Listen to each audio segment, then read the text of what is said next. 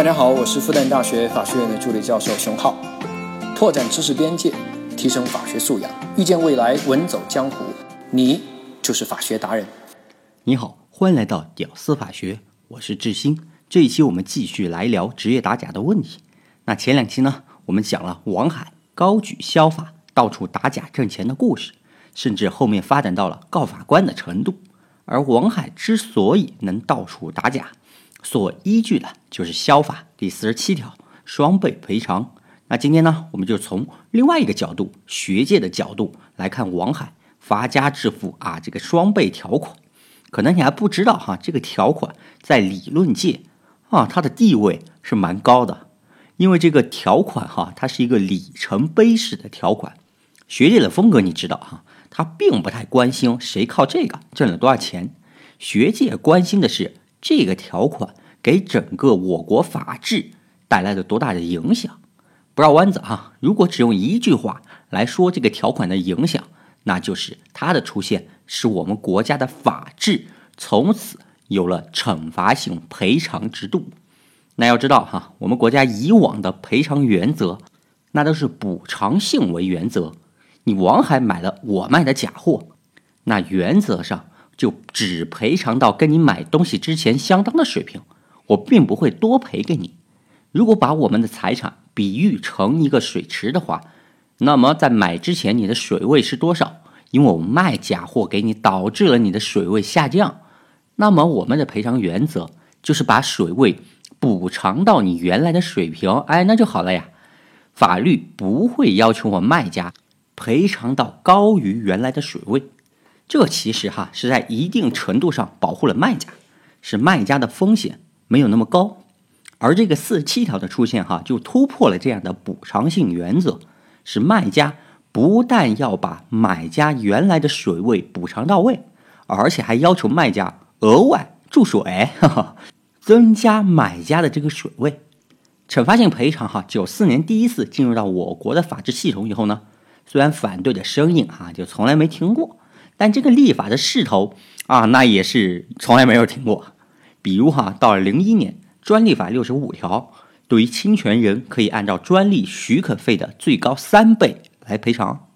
零三年，商品房买卖解释第八、第九条，如果卖房的哈根本违约，买家可以最多要求已付购房款一倍的赔偿。哇，这钱可不少了哈。如果说前面在数额上还是比较少的话，这个。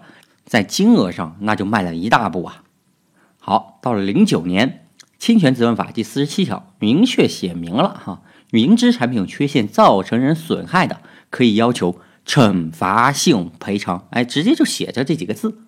那如果说惩罚性赔偿制度哈，在前面还是有点扭扭捏捏、遮遮掩掩的话，那这一条算是正式进军宣言。好。这个宣言之后呢，惩罚性赔偿哈，这个步子逐渐那就放得更大了。一三年消法修订，感觉是这官方哈觉得这双倍赔偿不得劲儿，又给加了一倍，所以现在是三倍赔偿哈，这可把职业打假人那高兴坏了。干同样的活，收益增加了一倍呀，这是。要我说哈，这职业打假人算是高兴早了，因为马上紧接着哈会有他们更高兴的事儿。一五年修订了《食品安全法》一百四十八条，直接上了十倍赔偿。我呀去，看这立法速度，那照这样看，职业打假朝阳行业前途无量，大有可为啊！这也是我们这个小小的系列刚开始的时候，我朋友被人起诉要求十倍赔偿这个规定所依据的这个法条了。这里可以额外透露一下哈，我朋友这个案子呢已经一审完毕。判决我朋友十倍赔偿，哈 哈判决书我附在这个下面，有兴趣的朋友大家可以看一下。好，我们继续哈。那从立法的角度来看呢，你会发现这个惩罚性赔偿啊，这个范围和力度呈现的是一个逐步扩大或者增强这样一个趋势。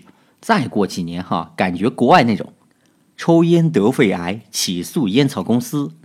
得到赔偿两百亿，这种案例啊，哈，嗯，估计不久就要在我们国家发生了哈。当然，烟草行业哈，国家专营，大家懂的，这肯定不能起诉，让我们国家赔偿两百个亿嘛。咱把主体换一下啊，大型民企啊，让他们赔两百个亿哈，开个玩笑哈。职业打假呢得到了立法层面的逐步的支持，甚至哈应该算是强烈支持。但是呢，很多学者啊各种反对的这个声音就从来没停过。比如说哈，有的学者他就认为这个惩罚性赔偿哈，它是欧美国家的传统，它可不是我们中华民族的传统的。立法应当尊重我们国家的传统价值观，完全没有必要去刻意学习他们。西方人玩这个惩罚性赔偿啊，那是他们骨子里面就有这样的基因啊。比如说哈，《圣经旧约出埃及记》啊，里面就写着的，如果偷了别人的牛羊，你把它宰杀了，牛一赔五，羊一赔四。如果牛还没宰杀还活着，那就是加倍偿还。除此之外呢，像什么古罗马法、十二铜表法、汉谟拉比法典、巴比伦律令。都有类似于惩罚性赔偿的规定，而反观我们国家的法律啊，在民事赔偿领域就没有类似于惩罚性赔偿的规定。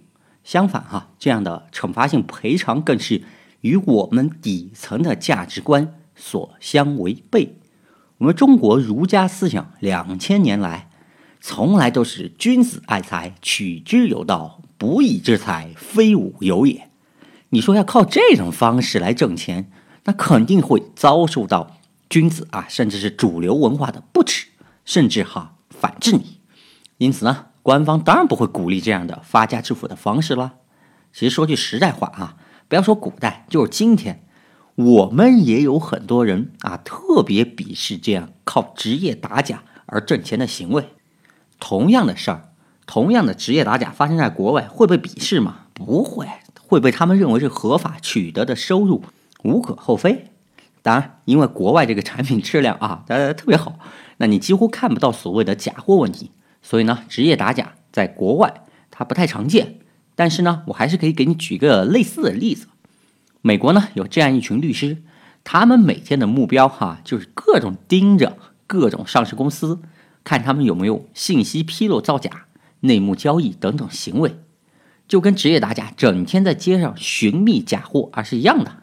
那美国这些律师呢，一旦发现了某些上市公司有猫腻，马上就会赶紧号召各种小股东联合起来，一起起诉这家上市公司。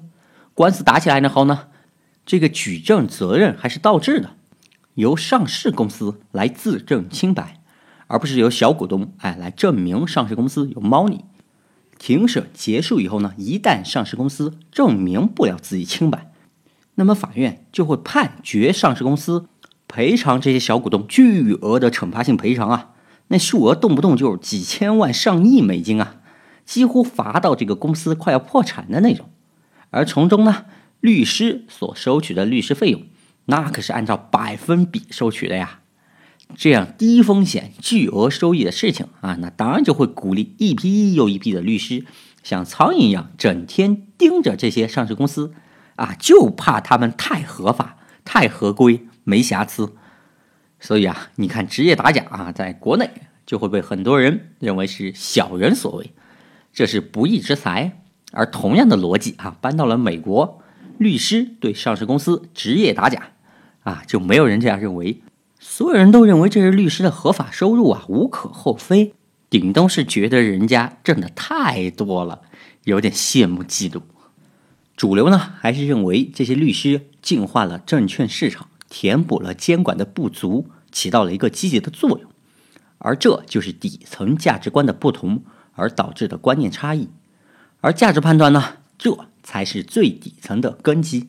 这甚至会让我们先把结论给定好，然后再来找理由、找法律、找工具来否定或者来肯定职业打假的行为。而我们国家司法实践呢，就是这样一个状况，呈现出了一个与立法激进完全不一样的一番场景。好，这个问题我们之后再继续聊。更多全新升级后的节目，在我们的付费社群当中持续更新，也欢迎你添加我的微信：一九九九五九四四六七七一九九九五九四四六七七来获取。能听到最后的都是真爱，我是志新，我们下期再见。